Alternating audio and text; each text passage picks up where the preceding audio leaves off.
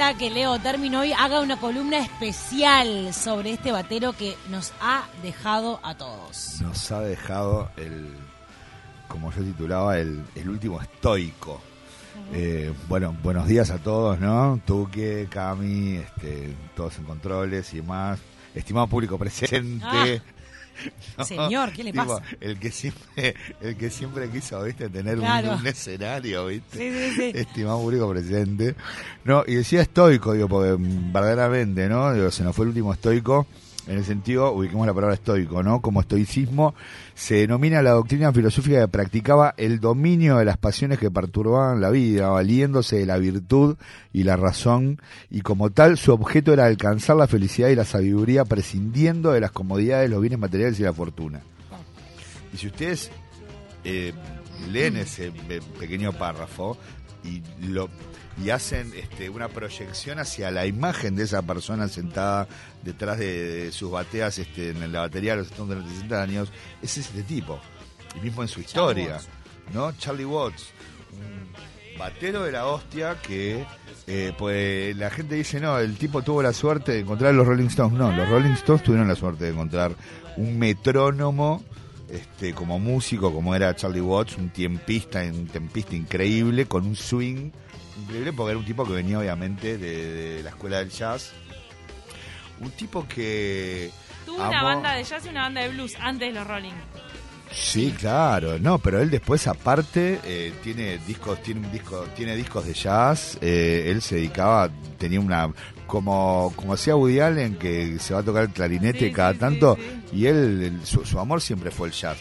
De hecho, eh, básicamente su, su su vida arranca. Eh, a ver, ¿qué, vida tenía Charlie Watts antes de 1963?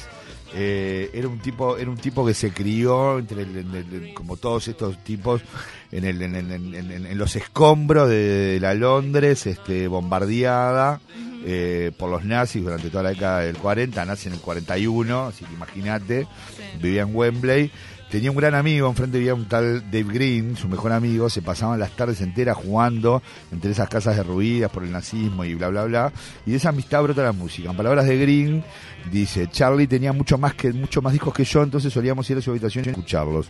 Él estaba muy por delante mío en conocimientos musicales. Su vecino fue el primero en convertirse en baterista de jazz y eso de alguna manera también lo influyó a él, ¿no? Pues como que dijo, madre, yo también quiero eso, ¿no? Yo también quiero ese chiche, ¿no? Y este, entonces claro, dice, pero de, pronto se separaron, los Watts se mudaron a Kingsbury y demás, y Charlie y su hermano ingresaron a la escuela secundaria moderna de Tyler Scroft y no sé qué, corría el año 1952. Correcto, fueron cuatro años donde contaron sus maestros, mostraba la sensibilidad para el arte y la música, pero también tanto para el cricket y el fútbol. Bueno, el, el, tipo tenía una sensibilidad artística ya per se, ¿no? Este, eh, su mente se aclaró cuando escucha a Chico Hamilton, un baterista y director de orquesta de jazz que dominó la escena de los 50, tocaba con Jerry Mulligan y demás, y decía, yo quería tocar así, con pinceles. Y me hace acordar a mí cuando yo arranqué a tocar la, la bata, digo que yo había cortado una escoba, ¿entendés? Le había puesto polifón con cinta pato, había agarrado la tapa de una de una este, máquina de escribir de que, antes venían en los cosos y, y sonaba como tacho y tenía un bombo legüero. Entonces, entonces así con el bombo y coso, claro, sí arrancamos, sí arrancamos con una bandita este, estudiando entre... Eras la tazónica, al principio era... Era, era, pero total, digo, pero, pero te revolvés, digo, porque, porque tenés la batería en tu cabeza, digo, y tal, lo que tú, o sea, entonces digo, te, te, te la armás. Bueno, entonces tocaba con los pinceles, con esto y lo otro, hasta que un día le regalan este, le regalan una batería a sus padres. El pequeño Charlie tenía una sonrisa de oreja a oreja y se sienta por primera vez frente al redoblante, toma los palillas y se dijo a sí mismo, esto te ha contado en, la biografía de él, dice, sí, voy a ser baterista. ¿No? Correcto. Él ahí se, se, se, se, inscribe en la escuela, digo, pero tal, del dicho al hecho, del dicho al hecho y de qué tipo de que vivas de eso es totalmente distinto.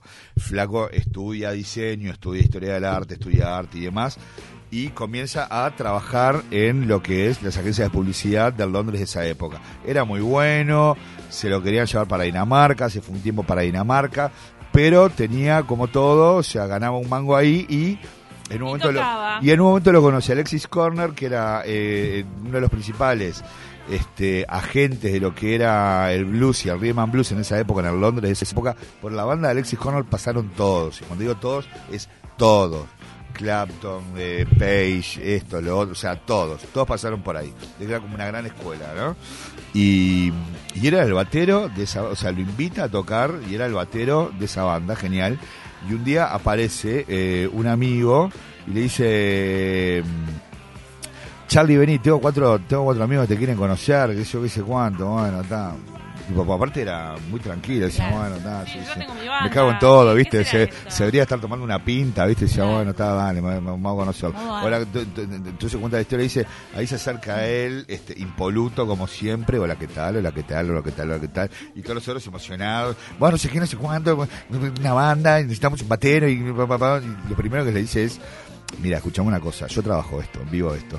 ¿Tá? Eh, necesito que, vos querés que yo me vaya acá, necesito que me asegures, no sé, voy a ganar guita con lo que me estás diciendo, ¿entendés? Pues yo necesito de la agencia y esto y el otro, eh, contame si voy a ganar guita. Hoy ese señor se despidió con 200 millones de dólares, ¿no? Todo bien, digo, algún mango hizo. Pero, pero como... No es eh? una cerguita, vamos a marcar la historia. Claro, ¿no? Digo, pero el flaco agarró y dijo, loco, yo vivo esto. Entonces, si me aseguran dos, tres toques por es un semana. hobby. Claro, si me, si me aseguran dos, tres toques por semana, este, o sea, yo estoy, vamos arriba. Y bueno, y va, debutan y al principio no les copaba mucho, les parecía que le faltaban fuerza, digo, porque claro, el flaco era swinguero. Era un, era un, eh, un baterista de jazz, es, es- es otro palo, es otra historia. Hasta que se acomoda eso, entiende cómo venía el palo, digo que los pibes tocaban rhythm and blues, ¿entendés? Y qué sé yo, y acomoda el sonido y los y los cuatro Stones originales, de Brian Johnson, Bill Wyman, Keith Richards y Mick Jagger, y dicen, acabamos de encontrar al baterista, Claro. y así como lo encontraron, no se fue nunca más, ¿no? Y ese tipo fue... Este... Hace un video para las redes a Leo. Vamos.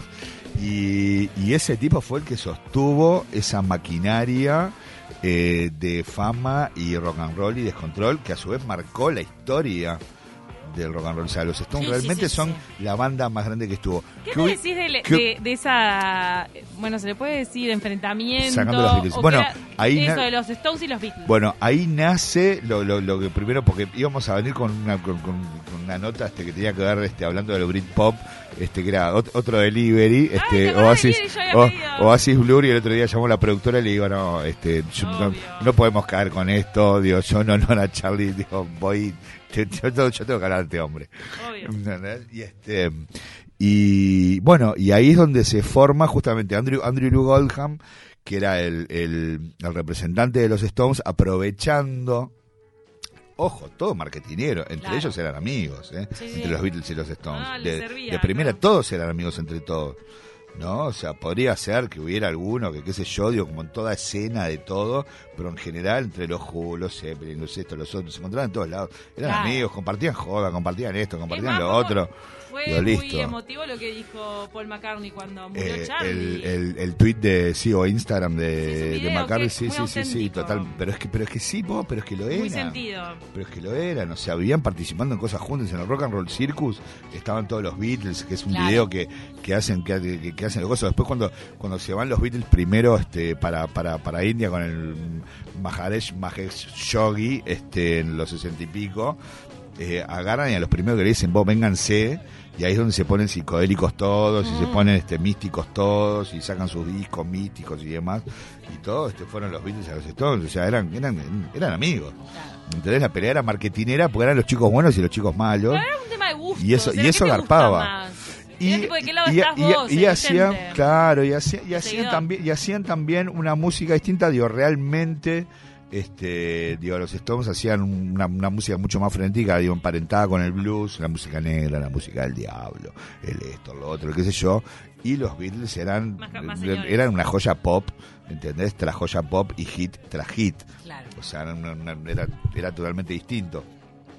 Hay una anécdota muy, muy este, digo, que lo pinta, que lo pinta de cuerpo entero a, a Charlie Watts de, en, en- en dos cosas. Primero, cuando, cuando se juntan los Stones a grabar el, el disco Sticky Fingers en el año 1900, no, el Exile on Main Street. Ellos habían, este, se habían ido de, de Inglaterra por los impuestos, se van a Francia, eh, pues salía dos mangos Claro. y este y dice, "Mota, vamos a grabar un disco. Y Keith Richards se va con, este, creo que era Anita Pallenberg, la, la, la, la, mujer de él en ese momento, qué sé yo, y alquila una villa pelotuda en Niza, en una ciudad que se llamaba Necolt, y qué sé yo, decía cuánto, y ahí dicen, bueno, está, dale, vamos todos para ahí. Y estaban todos los Stones ahí con las mujeres, con el este, con la otra, era un quilombo.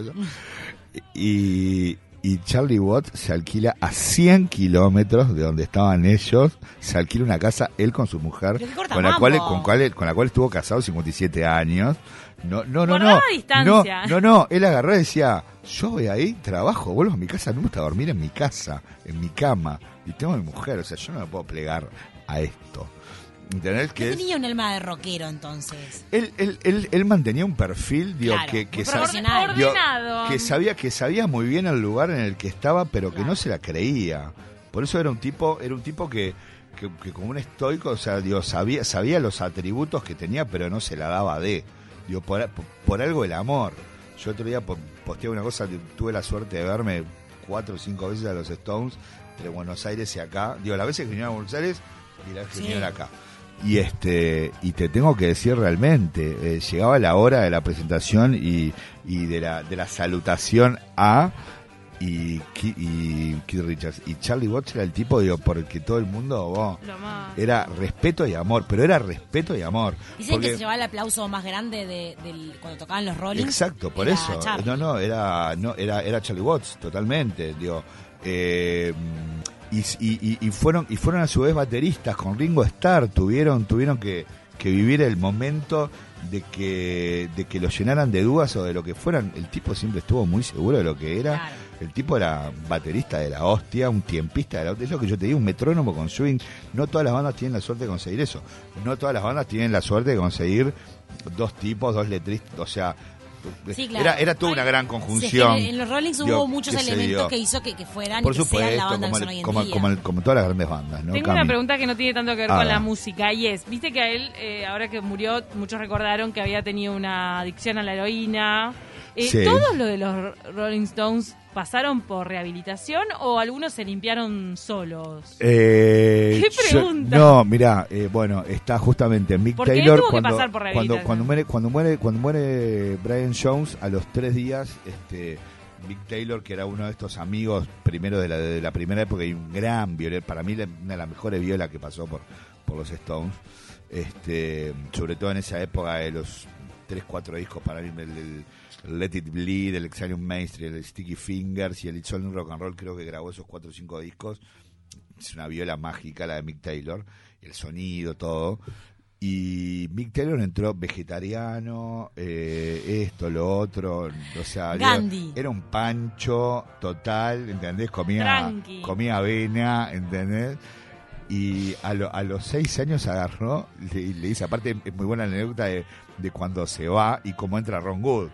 Estaban en una fiesta en la casa de, de, de- de Freddie Mercury, no sé si era el cumpleaños, qué sé yo, y estaban, estaban charlando Ron Wood, que era de los Faces, que era la banda que tenía con Rod Stewart, estaba, estaba Mick Taylor en el medio y estaba, y estaba Mick Jagger.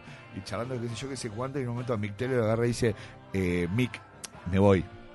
Dale, nos vemos, anda tranquilo, nos vemos mañana. No, no, me voy de la banda. Se la tiró y le compró y dice, ¿cómo que te vas de la banda? Sí, me voy de la banda, loco. Ya está, me voy o me muero.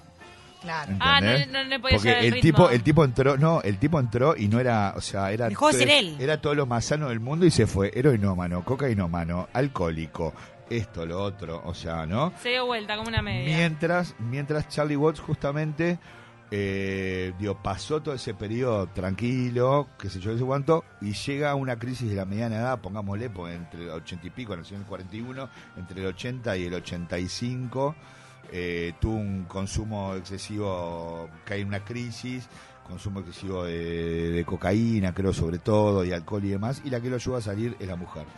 Después, ¿Qué los lleva a la droga a estos músicos sobresalientes? La plata, bueno, la avaricia, en, en la un noche. momento, en un Era una momento, época también. En un momento, en un momento. Pero sigue estando eso en, en- los músicos. sí, sigue pero- estando el con- pero no, no, ahora está re de moda el rockero vegetariano. Total. Sí, pero ahora- Astemio, Astemio, el, Yo- el Chris Martin es el ejemplo del No, pero- de hoy. están como profesionalizando y entendiendo que de verdad brindan un show y que no pueden hacer cualquiera, sino que la gente paga. Están digo- respetando más la entrada del público, pero No todos, ¿eh? Yo Hoy, les cuento, 2021, no yo les cuento con, con, No, con ahora, todos. ahora, ahora que volví con esto de tener una bandita, viste, yo, y son, son pibes más jóvenes que yo.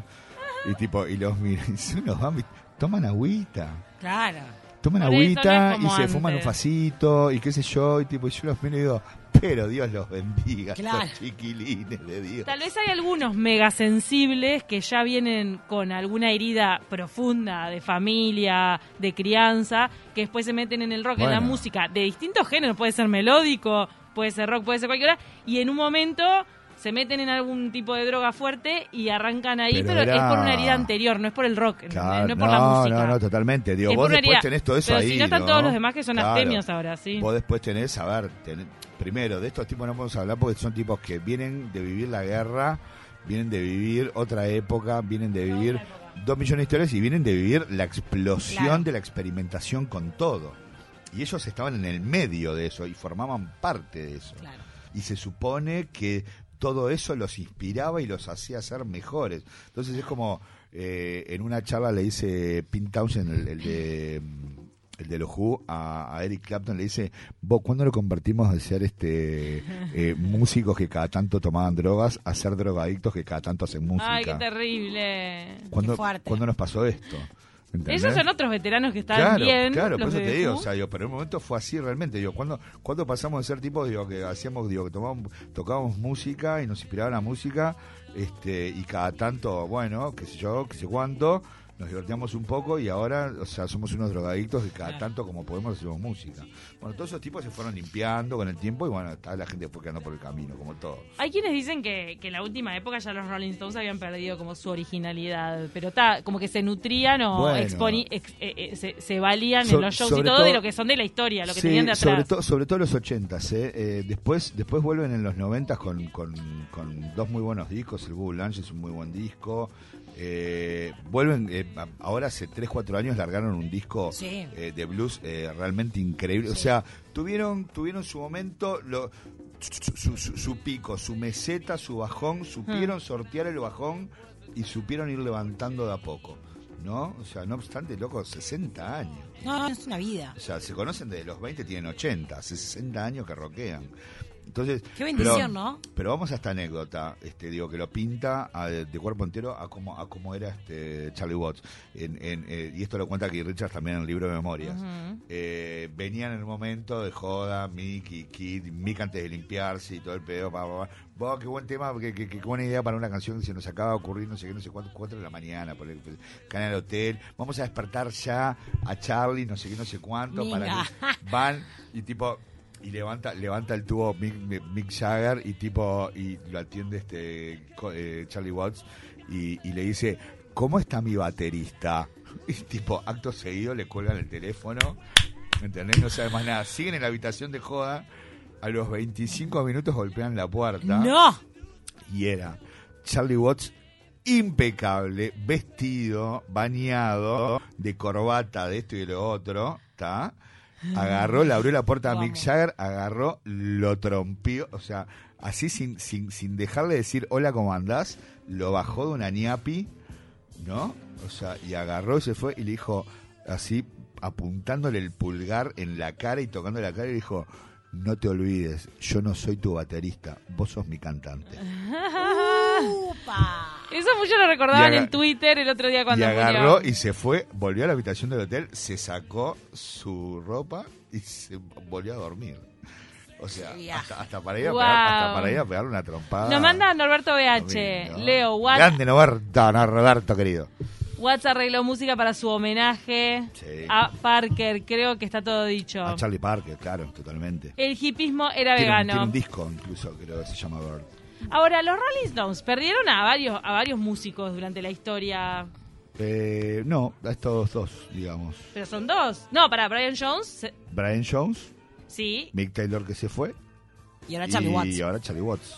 Ahora, Ah, ¿qué pasa eso, con y la con- siguieron. Y Y ahora siguieron. mucha gente Eso. dice dice que pueden terminar. Van a volver. Lo que pasa que en ellos hay una hay una pulsión. Ellos ellos ellos lo, lo, lo, lo- lo explican. Este lo, expli- lo explica Keith Richards también en, en- y Mick Jagger este en, en sus biografías.